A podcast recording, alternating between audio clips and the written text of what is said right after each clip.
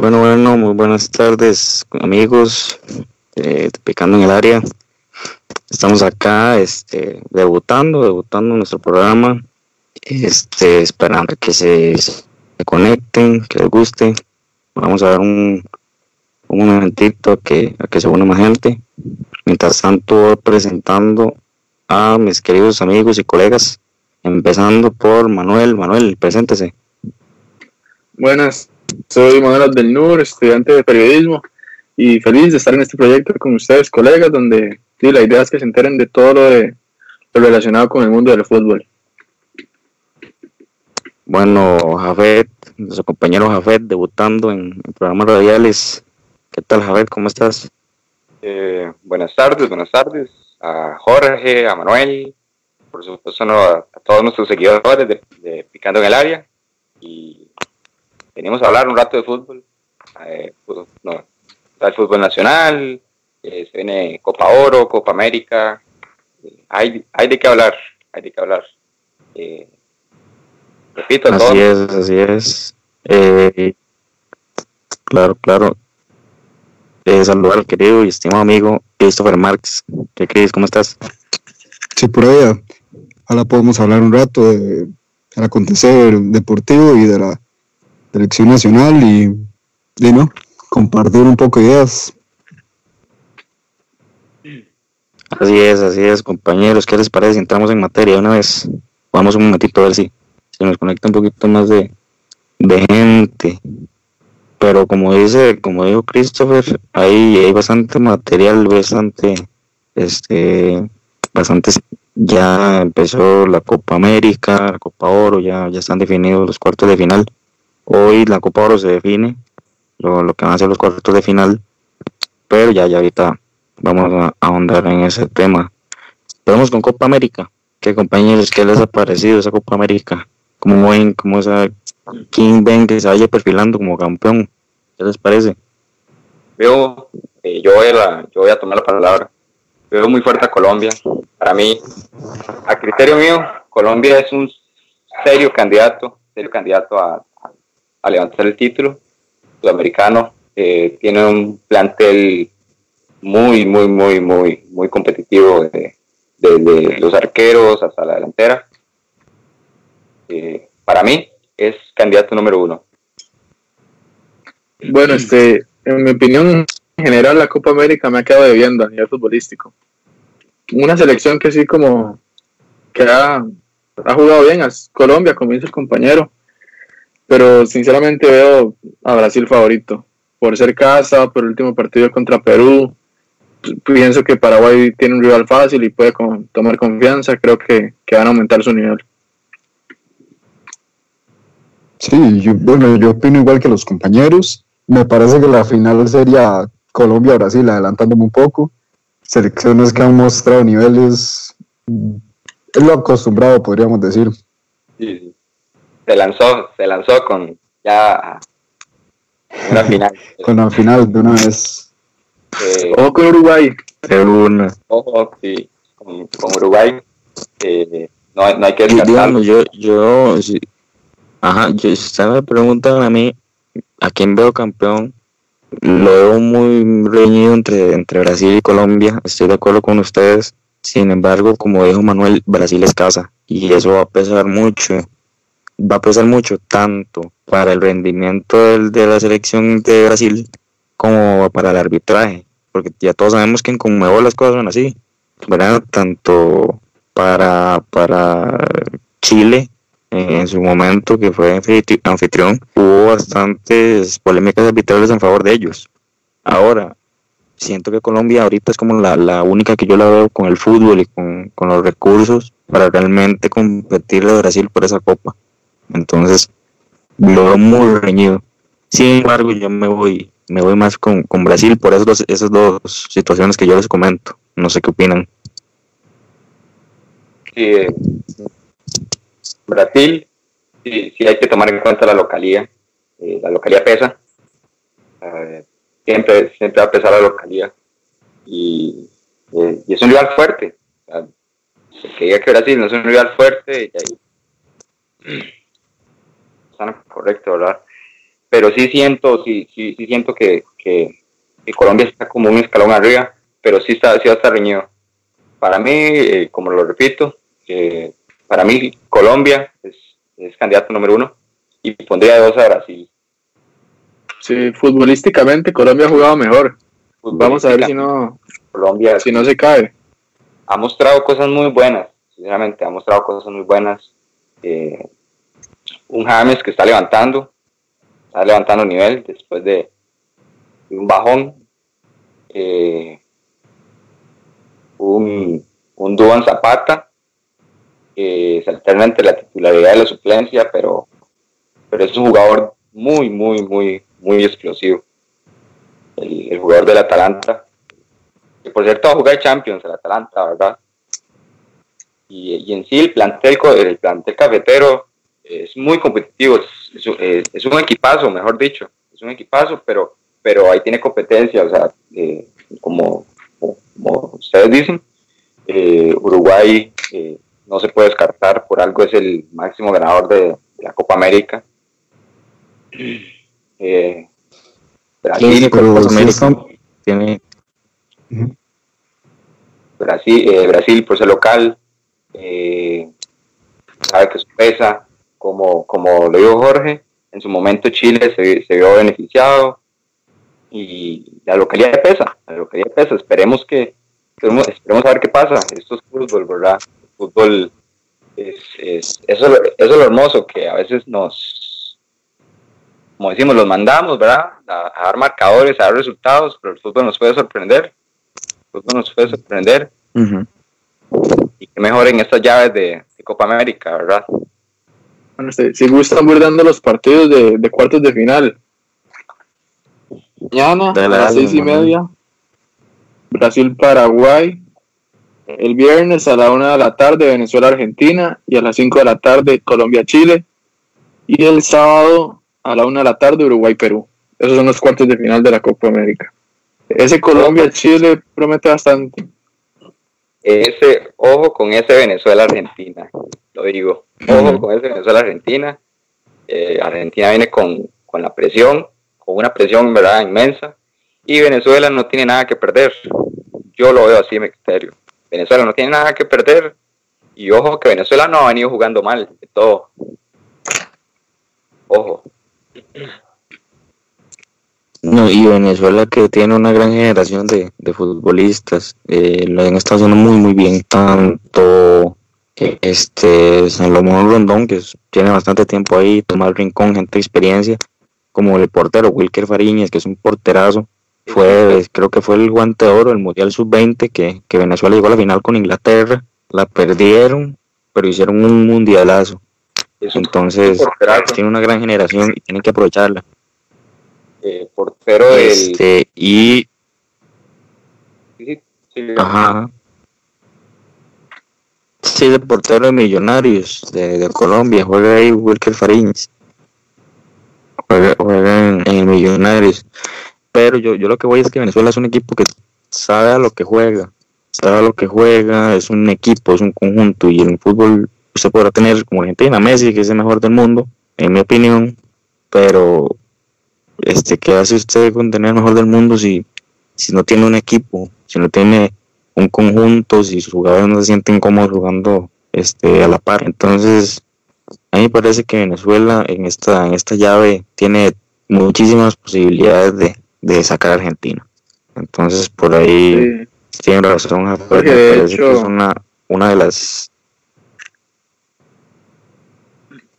Yo veo como, Venezuela no tiene nada que perder. Yo lo veo así. Eh, sabemos que Argentina es claro favorito por más difícil la situación del equipo albiceleste ahorita, Argentina es claro favorito. todos estamos de acuerdo en eso. Pero no viene dando el fútbol que, gusta, ¿verdad? Que gusta y, aparte tiene muchas deficiencias, deficiencias en, la defensa.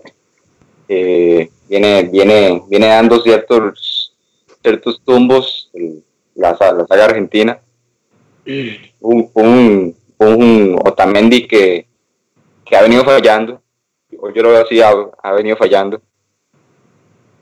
Y, pero, pero esperemos a ver. Pero yo veo a Venezuela con una, como decía Jorge, con una, con una generación interesante. Eh, Fariñez, eh, bueno, Salomón Rondón, como él mencionó, que lleva ya, ya lleva ahí, Rincón, eh, este otro delantero del Atlanta United de la MLS, eh, Joseph, Martínez. Martínez. Joseph Martínez, también un jugador muy, muy interesante, goleador en la MLS, unas condiciones muy, muy notables. Y esperemos a ver, pero yo veo esa llave muy interesante. Veo esa llave muy interesante, muy interesante. Y cuidado, como dijo, cuidado, no nos llevamos una sorpresa ahí con Venezuela. Y hablando un poco de Argentina, este, Argentina no ha repetido equipo en los tres partidos que ha jugado en esta Copa América y en un torneo corto, bueno, en mi opinión, eso es clave, tener un equipo consolidado. Y Argentina siempre está cambiando jugadores, no tiene ni siquiera una idea clara. Y bueno, por ahí leí que Scaloni ya planeaba otros dos cambios para el partido de este viernes. Entonces, en un torneo corto, tanto desorden, tanto probar jugadores, no sé, lo veo muy responsable por parte del entrenador. No sé qué, qué opinan ustedes equipo que gana repite, dicen por ahí, ¿verdad? Sí. pero no se dicen que va a cambiar. Pero no se muestra, como dicen, una idea de juego clara, no, no se ha repetido una formación. Y, y, eso habla, eso habla de que en el equipo argentino hay, hay cierta, hay cierta desconfianza, hay ciertos fantasmas ahí que están rondando. Pero, pero esperemos a ver, eh, a ver eh, qué pasa con, con esa llave. Pero pero está interesante, está interesante. Francamente, o sea, dando un, criterio general, la Copa América ah, para mí eh, no, ha, no, ha, no ha decepcionado, no ha decepcionado, pero esperaba un poquito más. Pero igual siguen siendo partidos de alto nivel. Para mí siguen siendo partidos de alto nivel. Que, que veámoslo de una forma comparativa. Y va a sonar feo, va a sonar feo lo que voy a decir, pero si tú ves un partido de Copa América y después vas a ver un partido de Copa Oro, eh, es muy distinto, ¿verdad? El nivel, el ritmo, lastimosamente es muy distinto.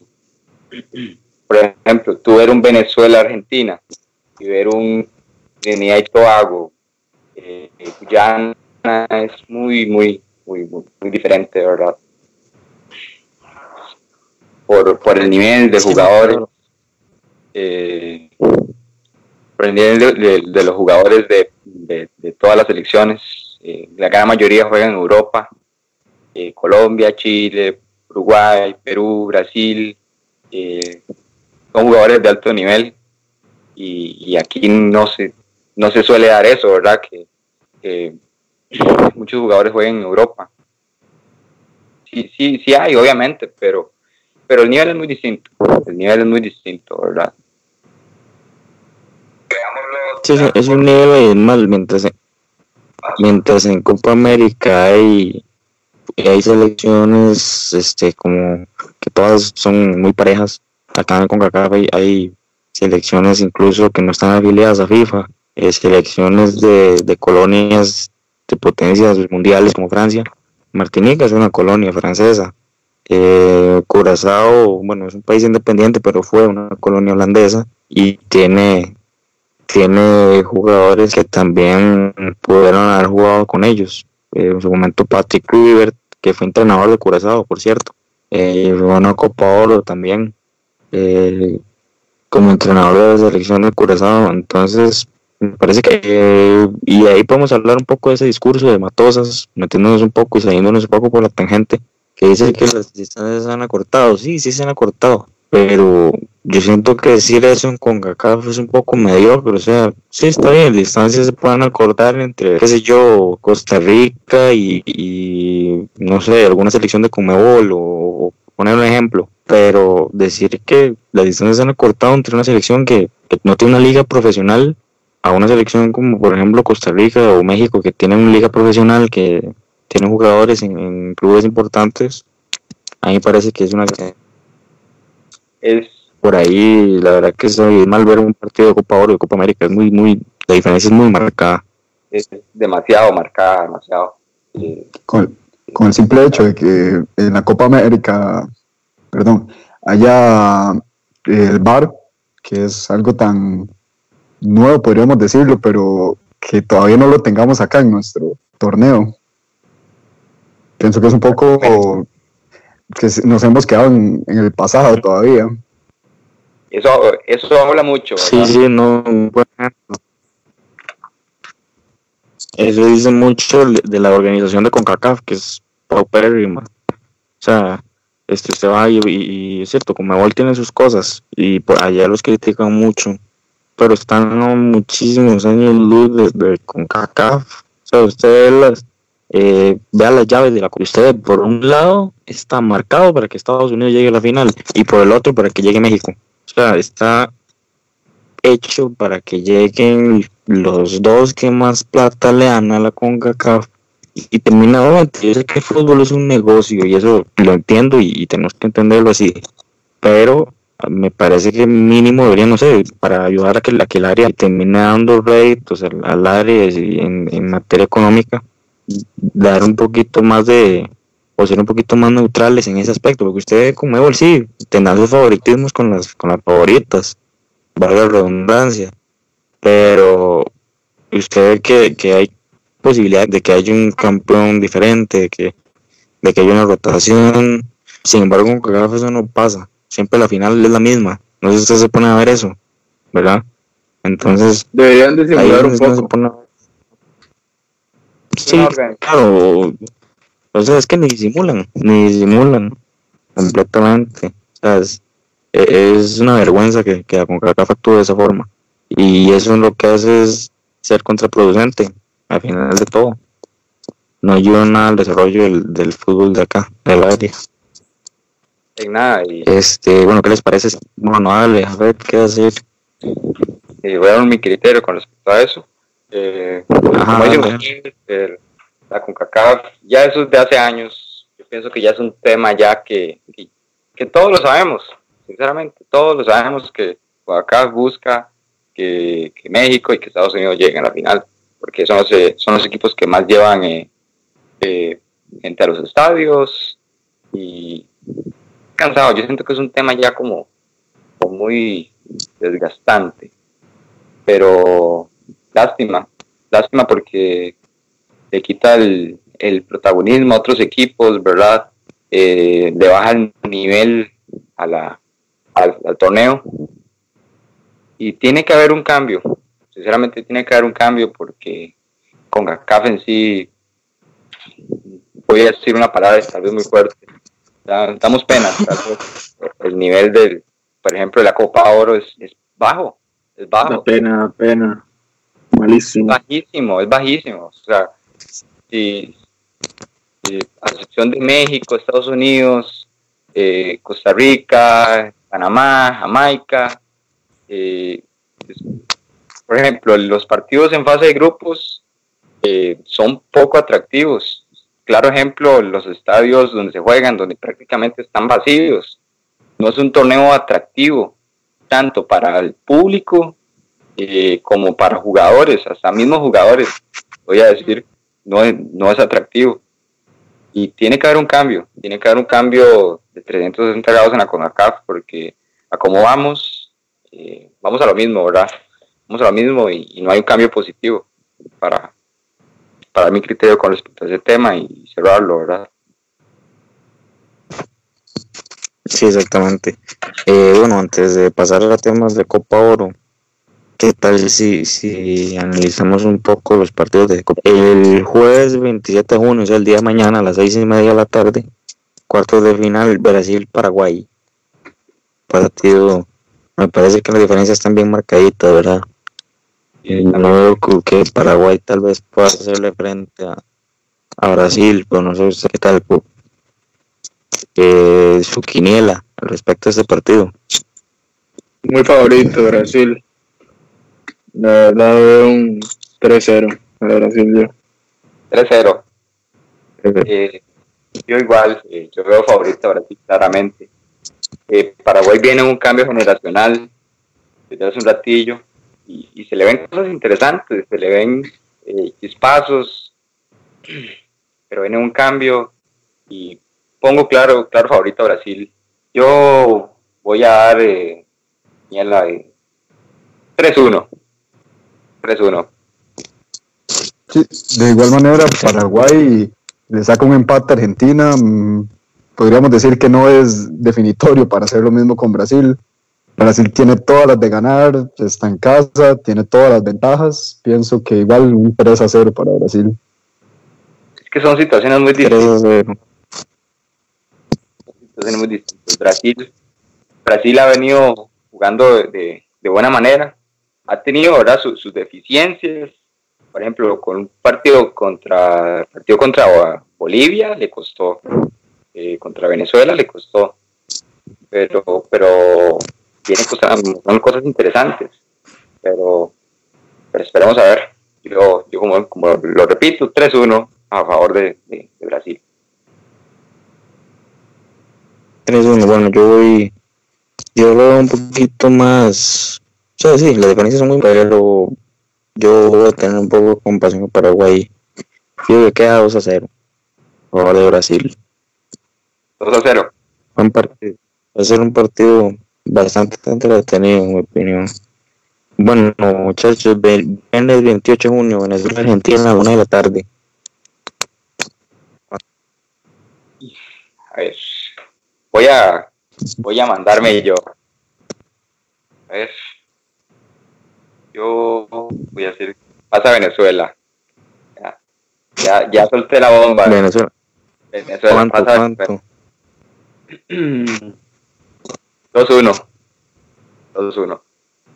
2-1. Está bien. Yo veo, el mismo, yo veo el mismo marcador, pero para Argentina. Pasa Argentina 2-1. Raspando, Sí. es usted, raspando. Pasa Argentina. Vale. Sí, que Pero este es el sí. Perdón, pienso que este es el partido más, más arriesgado de ponerle un marcador, pero igual le doy un 2 a 1 a Argentina. No creo que ellos vayan a esperar un marcador negativo, máxime que es una campeona del mundo. Va a ser un partido entretenido. Yo lo visualizo así, va a ser muy entretenido. Porque Venezuela va a ir a jugar sin presión. Venezuela va a ir a jugar sin presión. Qué mejor jugar contra, contra una potencia como es Argentina, ¿verdad? Una, una ex campeona del mundo. Bueno, entonces ahí está. bueno, decir que un aporte ahí, que el, el último partido de Venezuela-Argentina fue un amistoso en Madrid que ganó Venezuela. Entonces no sería nada raro que ganara, pero, pero sí sigo pensando que gana Argentina. Gana Argentina 2-1, dijo usted Manuel. Sí. Ok.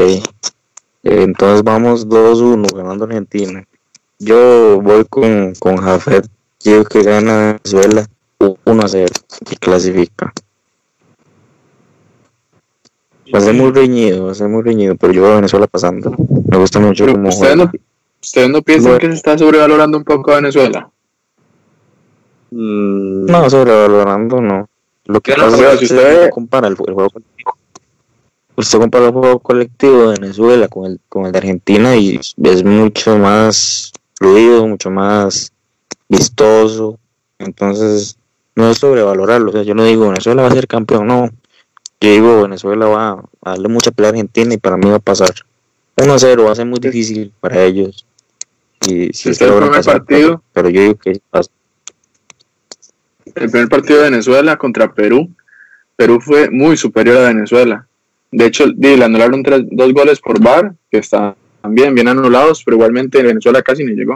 Perú fue muy superior contra Brasil, más de lo mismo. Ya era Brasil y todo, pero le sacó el empate de milagro, podríamos decir. Y ya Bolivia era la selección más floja de todo el torneo. No sé, no me convence Venezuela, sinceramente. eh, Sí, pero es que digamos, si, si hablamos, ninguno de los dos convence, o sea, ni Argentina ni Venezuela. Y si me pongo a pensar, yo personalmente opino que, que, que convence más Venezuela. Por más que de Argentina goleó eh, y le ganó 0 Qatar. O sea, no, no siento que haya mucho mérito en eso, pero bueno, yo creo que está muy, muy parejo. ¿Te imaginas, te imaginan eh, el golpe motivacional que sería para Venezuela ganarle, dejar afuera a Argentina? Sería un golpe motivacional, pero fuertísimo, ¿verdad? Fuertísimo. Sería histórico. Sí, y no hay que olvidar una cosa, sí está bien, Venezuela, como dice Manuel, ese no, tal vez no llega como favorita y yo digo que gana, pero no, no hay que olvidarse que Argentina tiene a Messi, ¿verdad? Y Messi en cualquier momento puede hacer diferencia. Entonces, por ese lado, Argentina puede depositar toda su esperanza en él. Y si tienen a Messi, puede pasar cualquier cosa. Entonces, por ahí, Argentina tiene esa ventaja, ¿verdad? Pues, sin embargo, yo, yo le, llevo, le llevo mucha, mucha fe a Venezuela. Correcto. Juega muy, muy bien. Por, por algo es el mejor del mundo, ¿verdad? Por algo es el mejor del mundo. Eh, somos claros en que no ha tenido su mejor nivel con la selección argentina, pero puede aparecer en cualquier momento y sabemos lo que es Messi. Y, y estoy seguro que los defensores eh, vinotintos van, van a tenerlo muy referenciado, pero en cualquier momento puede, puede aparecer y puede salvar puede salvarle eh, la llave a Argentina. Bueno, entonces avanzamos al, al partido Colombia-Chile, es ese mismo día, el viernes 28 A las 5 de eh, la a tarde. las 5 de la tarde. Ajá, Colombia-Chile. Muy partidazo, buen eh. partido, me parece que es como el más, el más, el El más mejor parejo, el de más vistoso. de final. Un partidazo. ¿Cómo lo ven? Ese sí, sí, sí está muy interes- está muy, muy reñido. Mm. Y Ujú. quiero, quiero, quiero saber su opinión, Jorge, de, ese, de, ese, de esa llave. Mm, Está bien difícil, pero me voy con Colombia. Yo digo que gana Colombia eh, 3 a 2, gana Colombia. 3 a 2. Igual dejando los pelos Sí. en el alambre con Chile. Sí, es que el Col- Colombia juega mucho, juega mejor que Chile, ha hecho una mejor presentación. Chile es el bicampeón de América, eh, tiene jugadores muy buenos, interesantes. Entonces yo, yo pienso que le va, le va a complicar a Colombia, sin embargo yo siento que Colombia sí, sí saca ese, ese partido adelante. Eh, yo igual eh, me voy por el conjunto cafetero. Esta muestra cosas muy interesantes. Colombia muestra cosas muy interesantes. Chile no es un mal equipo, no es un mal equipo, pero a Colombia ahorita lo veo dos escalones arriba. Eh, pero no olvidemos que Chile es la bicampeona. Es la bicampeona. no hay que, no hay que, no hay que subestimarla. Tiene un, un- un muy buen equipo ahí comandado por, por Vidal, por Alex Sánchez. Sí. Pero veo, pero veo, veo a Colombia también sacando, sacando resultados. Eh, Y yo también, igual que ustedes dos, veo a Colombia favorita, un 2 a 0 puede ser. yo voy a, voy a, voy a, voy a repetir un marcador 2-1, gana Colombia. Concordamos los cuatro porque de igual manera vemos a Colombia favorita o tal vez sacando el marcador en esta ocasión. Chile ha jugado bastante bien, pero no me termina de convencer como para ganarle a un cuadro eh, colombiano que está con el ánimo al tope y mm, como lo dije al principio, lo declaro como favorito para ganar la Copa. Es un, es un plantel Muy Ah. muy, muy, de- lo repito, de muy buen nivel y, y juega, y juega bonito. Juega, juega bonito, es un juego alegre, le dan los resultados eh, y tienen el ánimo al tope ahorita. Sí, sí, así es. Mm, Colombia, bajo Carlos Queiroz, me parece que, tiene muchísimo potencial. ¿Por qué? Porque Carlos Queiroz, mm, no sé si ustedes vieron a Irán o si han visto este, información acerca de Irán cuando fue dirigida por él en dos procesos, hacia el Mundial de Brasil y hacia el Mundial de Rusia. A los dos lo- lo- la clasificó. Eh, le dio pelea a los grandes de Asia, a Japón, a Corea del Sur, eh, se clasificó. Eh, en el 2014 hizo un, hizo un buen papel, la verdad que se quedó en primera ronda. Recuerdo ese, partido en el que le plantaron un muro defensivo a Argentina y tuvo que llegar Messi a solucionarlo con un golazo. Luego, en el mundial pasado, que, que se le plantaron a Portugal, a España, y jugaron muy bien. Entonces, los equipos de Queiroz este, tienen una clara influencia de Sir, Alex Ferguson. Él fue asistente de, Sir Alex Ferguson en, el Manchester United, entonces a mí me parece que, es el indicado para, para hacer que Colombia figure, entonces me gusta muchísimo, muchísimo cómo, cómo juega Colombia y la, manera en la que Carlos Queiroz está haciendo jugar al equipo colombiano. Entonces, lo veo como uno de los grandes favoritos en esta copa. Y bueno, el sábado 29 de junio, Uruguay-Perú a la una de la tarde. ¿Qué les parece ese partido? Veo como claro favorito a, al conjunto Charrúa, al conjunto Charrúa lo veo por encima, eh, comandado, puesto por, por dos delanterazos, ¿verdad? Como son Luis Suárez, Cavani, eh, eh tiene un, un, equipo entre que combina la experiencia y la juventud, ¿verdad? Han venido igual haciendo un cambio generacional, pero, pero no tan marcado, ¿verdad? Pero lo, la, veo por, por encima, la, la, veo, sacando la llave contra Perú. Y veo un 3-1, voy a decirlo. Otra vez 3-1, ganando Uruguay. Sí, yo veo, muy yo veo favorito Uruguay. No tanto, ya que Perú viene de comerse 5 goles de, por parte de Brasil. Sin embargo, a mí Perú me ha, me ha gustado, lo que hizo en el Mundial me gustó bastante, cómo ha venido trabajando con, con Careca, me ha gustado y no sé, pienso que Uruguay puede, va a pasar porque es favorito, pero 2-1 puede ser para Uruguay. Eh, que, que por cierto, en Perú, ¿verdad? En Perú están perdiendo la paciencia con, con Gareca, ¿verdad? sí, no entiendo yo, la verdad. Está yendo el, el, el amor, ¿verdad? Del, mundial, de la clasificación y, están perdiendo la paciencia con Gareca, ¿verdad? Por ejemplo, que hace poco Gareca tuvo una, una, un encontronazo, ¿verdad? Con, con un periodista peruano en una conferencia. Sí, las, las cosas se olvidan muy fácil. O sea, Perú clasificó al Mundial con Gareca, jugó muy bien, le plantó cara a Francia, que fue el campeón, y ahora ya lo quieren, lo quieren echar, ya se olvidó todo. Deberían respetar el proceso, en mi opinión. Correcto.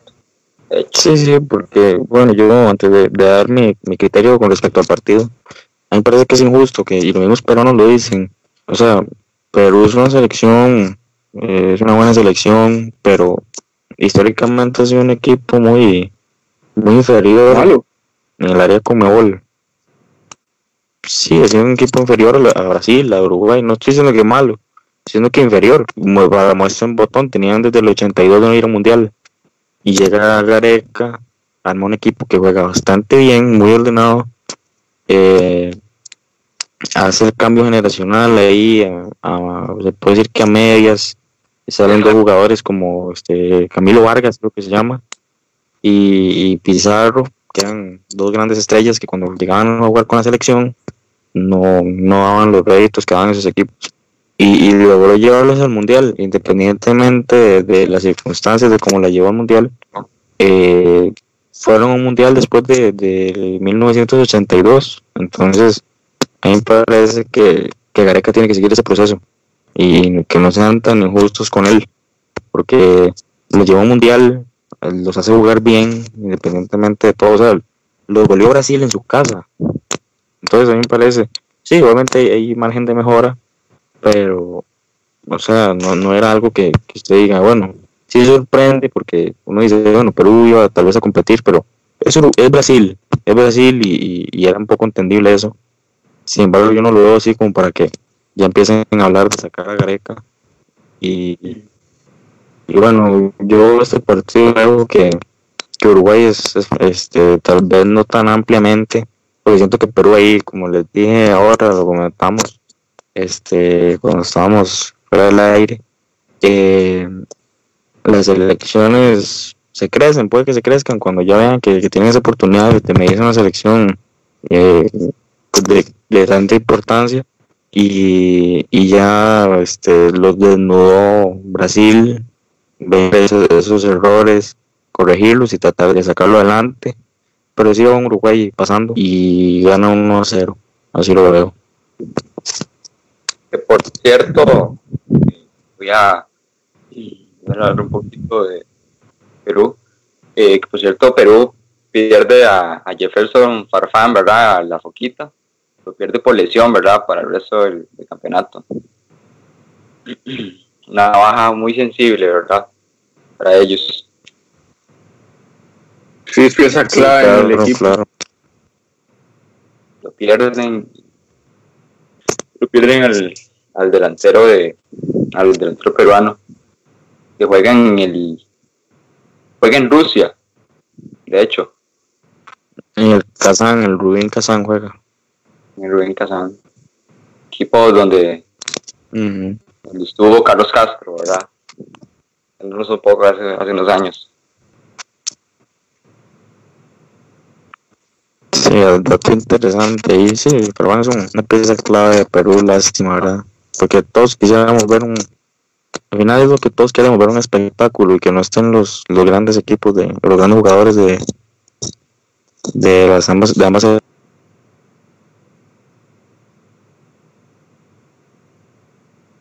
pero ahora juega ahí el entonces por ahí está Jefferson Farfán lastimosamente queda fuera pero bueno sigamos con los con la quiniela Manuel ya ya dijo que quién gana Uruguay, ya, ya lo había comentado. ok ok y Chris qué opina Sí, bueno, yo no veo a un Perú ganando. Pienso, igual que ustedes, que Uruguay va a ser un partido prácticamente de trámite. Eh, 2 a 0 tal vez para Uruguay. 2 a 0 y sí, está bien Está bien, bueno, damos entonces por cerrado la Copa América. ¿Qué tal si hablamos un poco de, de la Copa Oro? Ya hablando un poco de, de nuestra área. ¿Qué les ha parecido la Copa Oro, compañeros? Y se ha visto un nivel bajo, lastimosamente lo repito, lo repito, yo sé que suena eh, como muy trillado, muy, muy, muy repetitivo, muy casado, se hizo un nivel bajo. Eh, se puede decir que ahora, que ahora sí empieza como, como la verdadera, lo interesante, ¿verdad? Interesante. Eh, les, les repaso las, la- las llaves, los cuartos de final, Sí, dale, dale. para el sábado a las 5 de la Que tarde. faltan dos juegos. jugar. Sí. Eh, para el sábado está Haití, Canadá. Eh, para igual el sábado a las 8 de la noche. eh, vamos nosotros contra, contra México. Eh, Jamaica, de hecho ya el, el, el Real de Jamaica ya está definido, creo.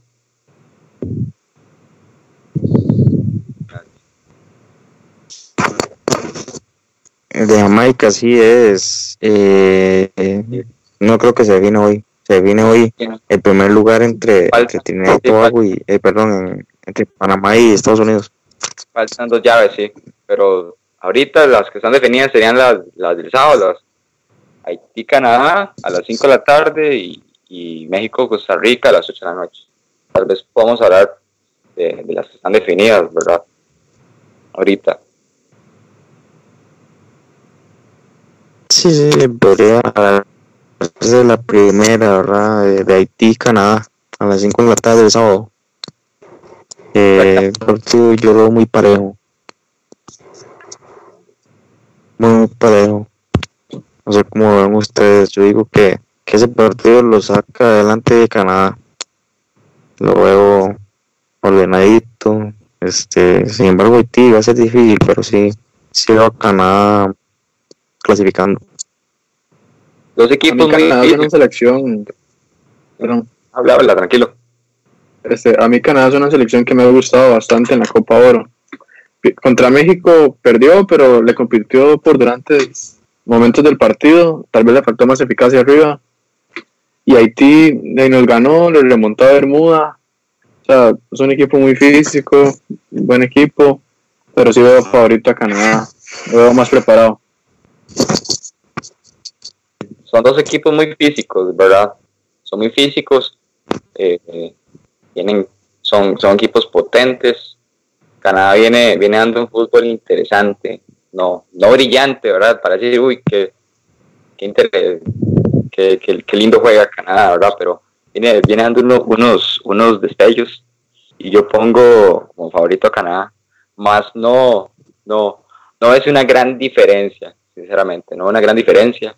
Haití tiene jugadores muy, muy explosivos, muy explosivos. Eh, claro ejemplo, ¿verdad? Como, como nos, nos, nos, desnudaron en el partido que, tuvimos con ellos. pero veo favorito a Canadá, veo, veo muy favorito a Canadá. Eh, un, un 2 a 1 ganando Canadá. Sí, yo también comparto 2 a 1. Un 1 a 1 y se van a tiempos extra.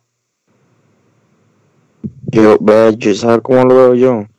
Lo veo muy, muy reñido, pero muy, muy reñido. Yo me voy con un, con un 2-2 y se van a, a penales. Ahí lo veo bastante reñido. Tal vez el aspecto físico, sí, sí, Haití es un equipo muy físico.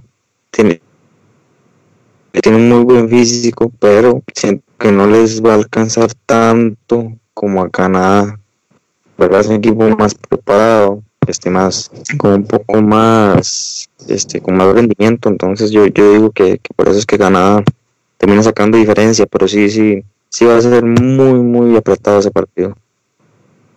Lo mostrado por eh, Haití pienso que le alcanzaría para ganarle a, a Canadá tal vez dando una opinión diferente.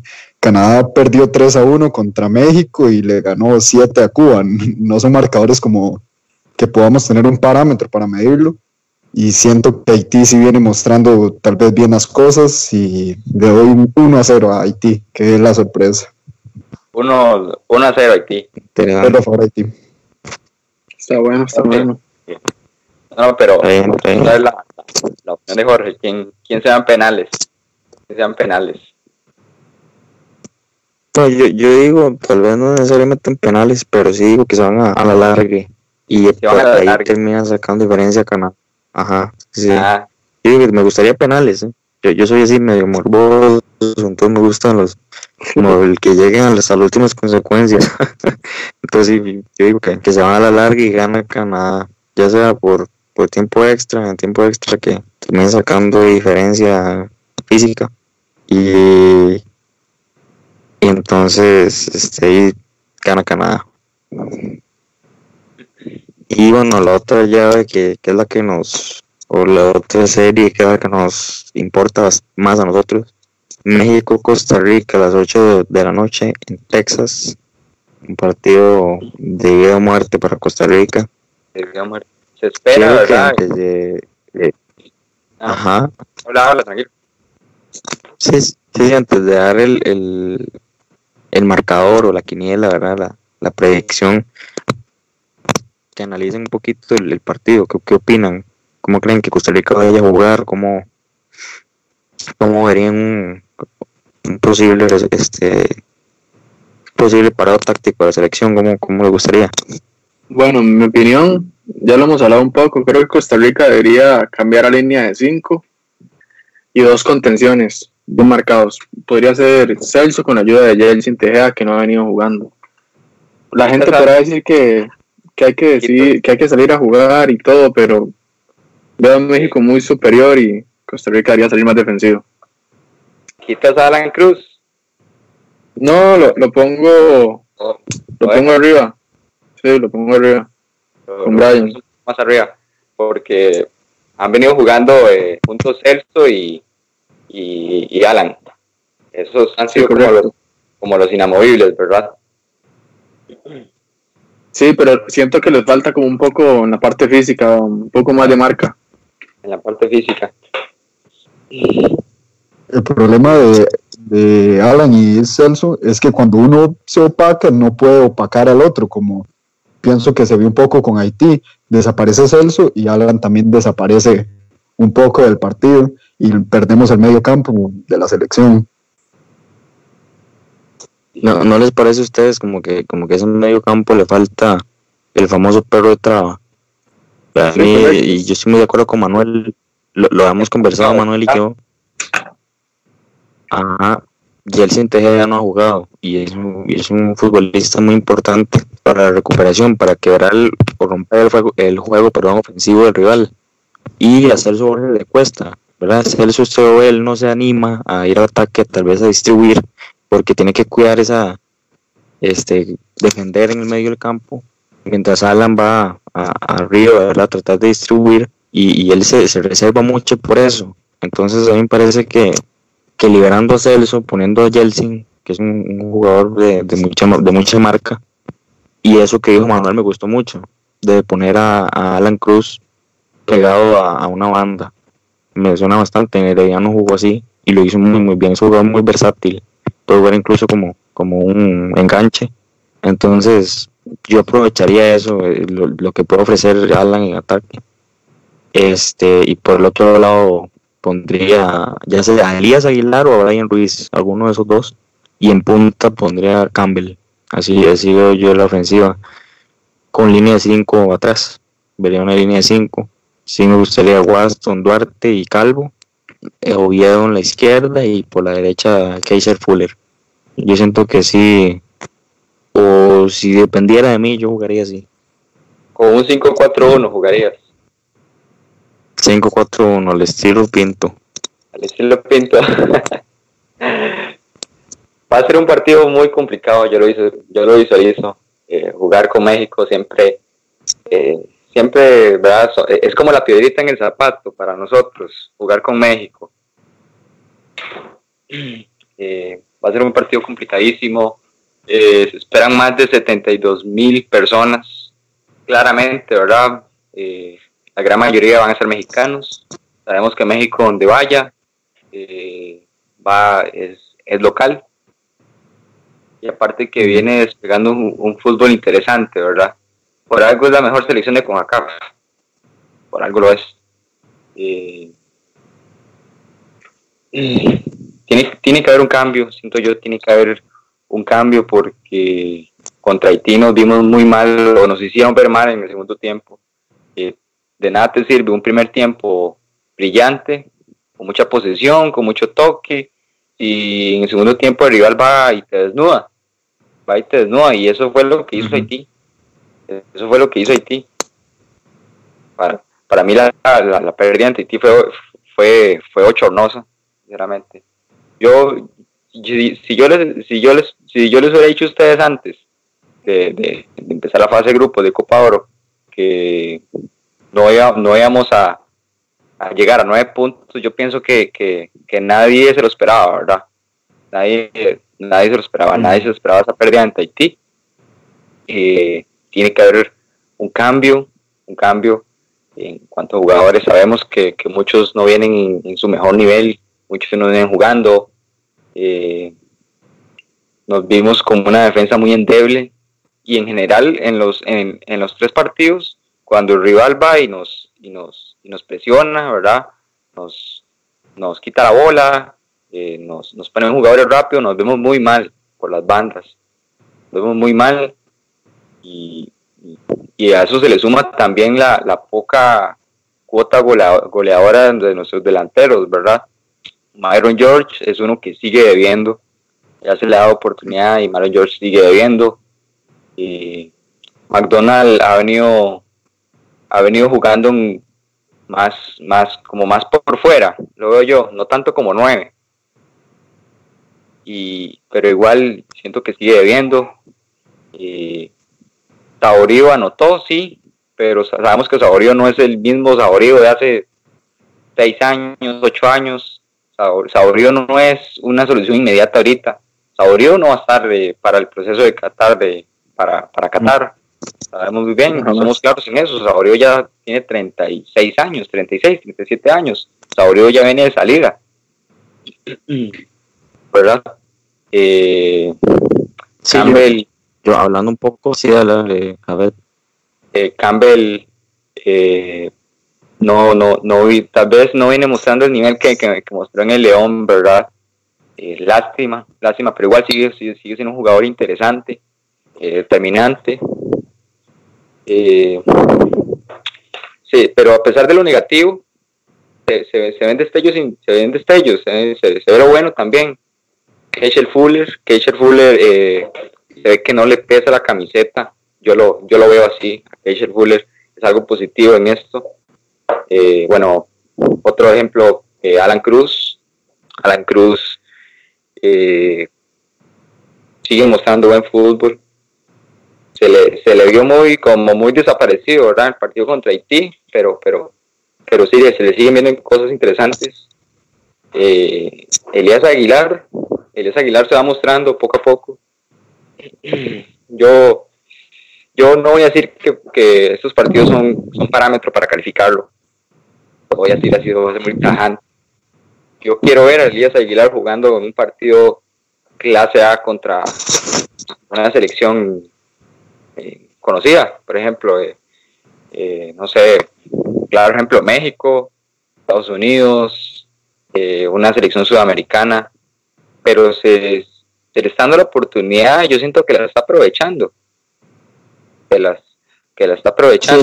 el sábado, es, el sábado es la, la gran prueba de, de Elías y es que le toca jugar, porque es contra un rival que ya, ya te exige, te exige mucho, sí está bien, ahí nos exigió, nos, nos exige, pero sin menospreciar a Haití, porque hicieron un gran partido, no superaron. Siendo de Costa Rica, o sea, fueron los errores de Costa Rica propiciaron que esa, esa presentación de Haití en muchos aspectos. Y yo siento que con México ya Costa Rica tiene, yo espero que, sea así, llegue y, juegue seriamente, ya se plante fuerte este y trate de, de jugar de alguna forma o de tratar de parar a México y, Elías es un jugador importante para sostener la pelota, para que cree jugadas adelante y si está en una mejor forma que Brian Ruiz, en una mejor forma física. Tal vez no, no tiene todas las virtudes de Brian, pero sí es un jugador que tiene más ritmo. Entonces yo, personalmente yo, me encantaría por Elías desde el principio. Igual Brian no me molestaría que juegue, pero sí siento que por ese aspecto sí. Y es la, la prueba de juego de él. Él tiene que ponerle este, dar todo ahí para que le sigan tomando en cuenta y para que empiece a tomar protagonismo la selección de una vez por todas. Así lo veo yo. Matosa le tiene mucha fe, ¿verdad? él, Matosa sí le tiene mucha fe a Elías, pero sí, el día del sábado es, es la prueba de fuego. Es una prueba de fuego, no solo para Elías, sino para varios. Y, es como la gran prueba de fuego para Matosa, la, la primera sí, si nos ponemos a ver, este, si nos ponemos a ver, ningún partido de Matosa se ha convencido en juego, solo como contra Nicaragua y como digo, no es parámetro tampoco. Contra Jamaica se ganó jugando bastante mal, contra Perú se perdió, Matosa la verdad está dejando mucho que desear y pienso que... Eh, o sea, contra Jamaica en el amistoso. Ah, ya, ya, ya. Perdón. Este, y en los diferentes partidos, o sea, en todos los partidos que ha tenido como la etapa Matosas, no me ha convencido ninguno y no sé, pensaba que él venía a cambiar ciertas cosas que, se siguen manteniendo, como jugadores que están inactivos, que, que solo por su nombre van a ir a la selección y van a jugar. Y no sé, no le veo mucho futuro en Costa Rica, la verdad. no, no, no me parece a mí que Matosa sea lo que se esperaba. Y estoy de acuerdo con usted. Tal vez no decir, este, mira, ya échenlo de una vez, pero sí que, que ha fallado. Y yo pensaba, es lo que, lo que estaba viendo yo en Galería Popular, este programa de, de temas. Ellos comentaban algo muy cierto, o sea, que usted diga, mira, jugamos contra el T, perdimos, pero usted agarró un jugador de Grecia, eh, unos cuantos de Carmelita, eh, jugadores jóvenes para probar. Y usted dice, perdí con Haití, y usted dice, está bien, está bien, se probó jugadores, eh, les va a ayudar a crecer, pero se perdió con una selección plagada de, de, nombres ya muy conocidos, incluso cartuchos quemados, y se perdió con jugadores que uno dice, no debería haberse perdido porque son jugadores de experiencia y, ahí claramente donde uno dice, son jugadores que no tienen la ya las capacidades o las aptitudes para estar en la selección. El caso de, Cristian Bolaños. Este está bien, no pero, pero es un jugador que yo no sé qué está haciendo ahí. Está quitándole un campo a jugador joven que puede dar algo importante. Eh, Gamboa es otro que yo no sé. O sea, le han dado la oportunidad y, y no ha jugado bien. O sea, contra Nicaragua, Byron Bonilla. Yo creo que Gamboa toda sueña con él. O sea, es, es realmente preocupante.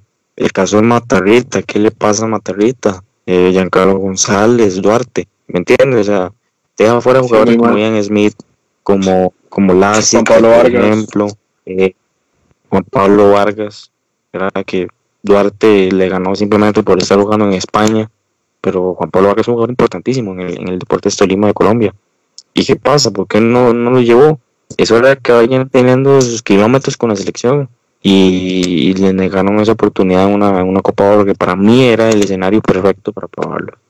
Entonces, este, más que todo diría mi comentario, eh, esperamos que Costa Rica de verdad se, se amarre los pantalones contra- tiene que hacerlo y hacer un partido muy, muy difícil, muy, muy complicado. Entonces, este, no sé qué opinan ustedes al respecto. Va a ser un partido complicadísimo, ¿ah? porque Sí. México, México se nos va a tirar encima desde el minuto uno. Eh, si vemos todos los partidos del, del conjunto azteca, eh, eh, plantean un, un juego intenso, intenso desde el primer minuto, ¿verdad? A ellos no, no les tiembla la mano, no les tiembla la mano para meterle cuatro, cinco, seis a, a cualquier equipo. Vean, vean, vean contra Cuba, eh, le metió siete.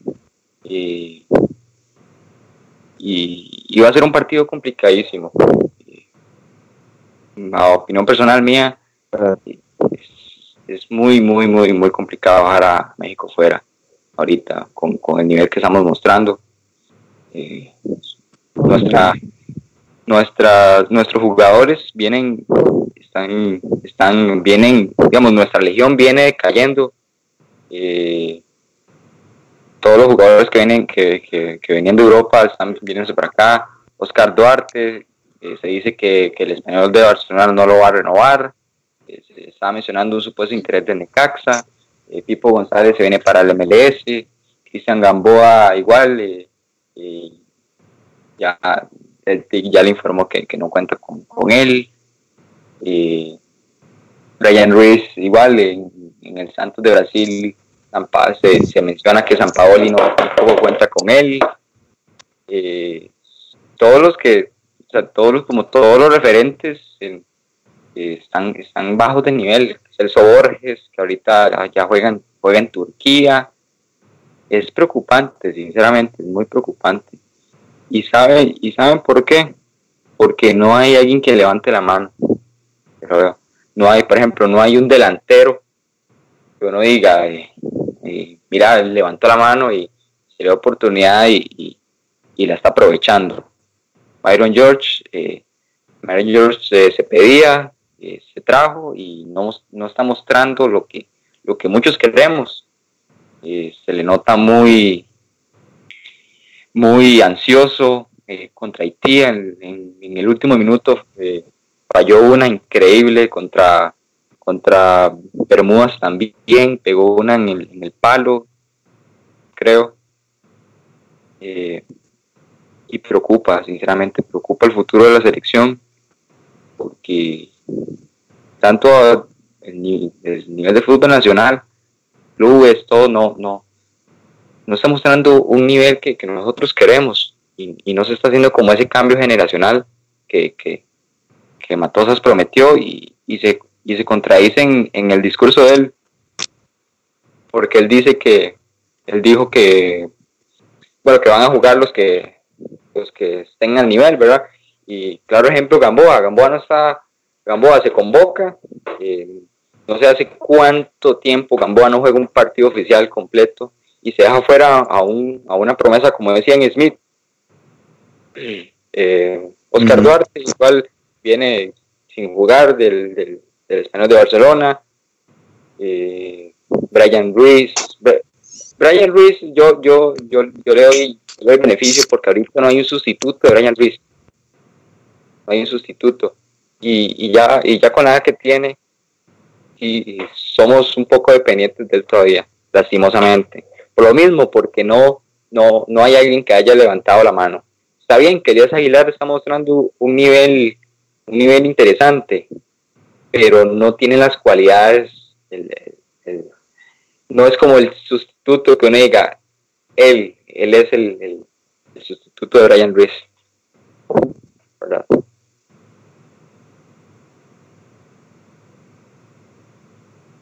De acuerdo. Sí, así es, muy buen comentario, muy, muy de acuerdo. Este, bueno, yo creo que, que ya llevamos alrededor de una hora, entonces, bueno, yo creo que vamos cerrando, la verdad.